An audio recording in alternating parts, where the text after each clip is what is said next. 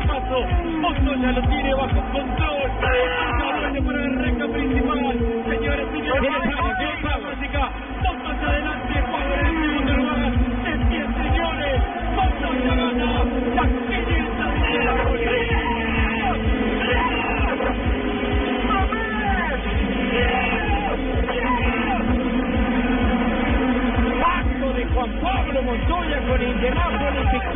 2000 en su primera aparición.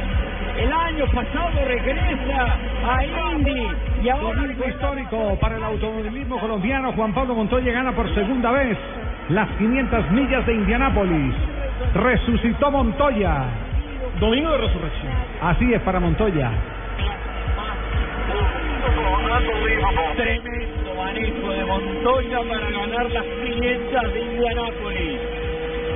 Bueno, queríamos abrir con fútbol, pero Juan Pablo Montoya nos da el titular más importante. importante de la jornada deportiva para Colombia. Ricardo Soler, ¿cómo le va, Ricardo? Lo que representa esta victoria. Pues podríamos arrancar como con una asociación, porque en automovilismo ganar la Indy 500 es como ganar la Copa América de Fútbol. Es la carrera más importante que hay en el calendario americano y una de las más importantes del mundo, sumado al Gran Premio de Mónaco, obviamente hablando de carros tipo Fórmula, tipo monoplazas, y pues comparando la Fórmula 1 que tuvo esta mañana el Gran Premio de Mónaco y la IndyCar que es la Fórmula 1 de los americanos. ¿Dó- ¿Dónde estribó eh, la victoria de Montoya? ¿Dónde se explica? ¿Cuál fue el punto de quiebre? Porque entiendo que él partió después del puesto 20. Arrancó en el puesto 15, pero En más allá 15. de arrancar en el puesto 15 tuvo un gran problema cuando eh, Simona de Silvestro en la primera parte de la carrera toca por detrás el carro Juan Pablo, tiene que entrar a pit y le tiene que cambiar por completo el alerón trasero. Eso sucedía apenas en las primeras 50 vueltas de la carrera. Juan Pablo se reincorpora después de una parada en pit, trabaja rápido el equipo,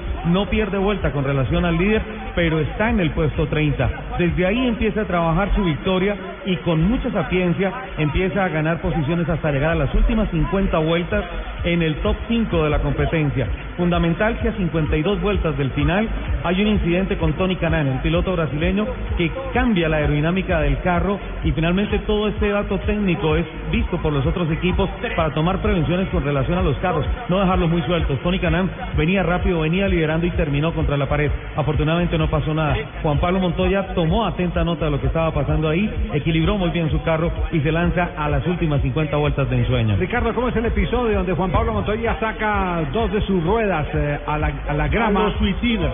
Entramos a las últimas 10 vueltas, viene la última reactivación de competencia cuando Juan Pablo, cuando se presenta la quinta y última bandera amarilla por incidente en donde está el piloto Sebastián Saavedra. Y quedan enfrente Scott Dixon, Will Power y Juan Pablo Montoya. Montoya sabe que tiene que no dejarse desconectar de esos dos pilotos de punta y especialmente largar a Charlie Kimball que venía amenazante con su vehículo en el cuarto lugar. Y encuentra un espacio milimétrico, no sé cómo lo vio, a más de 380 kilómetros por hora y se lanza en la curva 1 por dentro. Muestran las cámaras cómo sale una cortina de tierra del costado izquierdo del carro Juan Pablo Montoya, aterriza nuevamente en el asfalto, corrige el carro y mantiene el ritmo de carrera. Creo que esa es una jugada a lo Pelé, inolvidable. Ricardo, pero se puede, se puede considerar que fue un hecho fortuito o que ahí se mezcló también la capacidad, eh, por supuesto, eh, de las manos y, y la cabeza de Montoya para controlar el carro, pero también el conocimiento del reglamento. El Sí. reglamento dice que cuando salen eh, Las cuatro ruedas- ruedas eh, queda por fuera de competencia. Cuando salen las cuatro ruedas de la línea blanca es automáticamente interpretado como un recorte de pista y por tanto hay una descalificación. Yo creo que es mucha virtud. Eh, Javier, yo creo que es mucha virtud de Juan Pablo del reglamento. volver a poner, saber el hasta dónde y se mueve el presidente de la DIMAYOR no hubiera podido manejar un carro de eso porque no conoce el reglamento, ¿cierto? Y mucho carro también, ¿no? Sí, pero tal vez el cabrillazo de pronto se podría asociar Sí. a, a- a- a algo de técnica, porque sinceramente fue una operación suicida. Mucho arrojo de Juan Pablo, conocimiento del reglamento, saber hasta dónde se mueve adentro y especialmente conocimiento del carro y del circuito para saber que cuando regrese al asfalto no termina contra Muy bien. Ricardo. Entiendo-. Entiendo que nos va regalar un análisis hoy en el noticiero de Noticias Caracol para explicar todos estos detalles de la victoria de Juan Pablo Montoya. Acaba de terminar el presidente de la República, Juan Manuel Santos. Sí, señor don Javier, mire, el presidente Juan Manuel Santos escribe en su cuenta de Twitter, felicitaciones a nuestro campeón, arroba JP Montoya, quien ganó por segunda vez la Indy 500. Estupenda carrera y qué orgullo para el país, dice el presidente Juan Manuel Santos. Si me permite para finalizar, Javier, victoria para Juan Pablo Montoya es la segunda en tres carreras que hace, hacía 15 años no ganaba la competencia. Gaby Chávez es el mejor novato de toda la parrilla, puesto 16.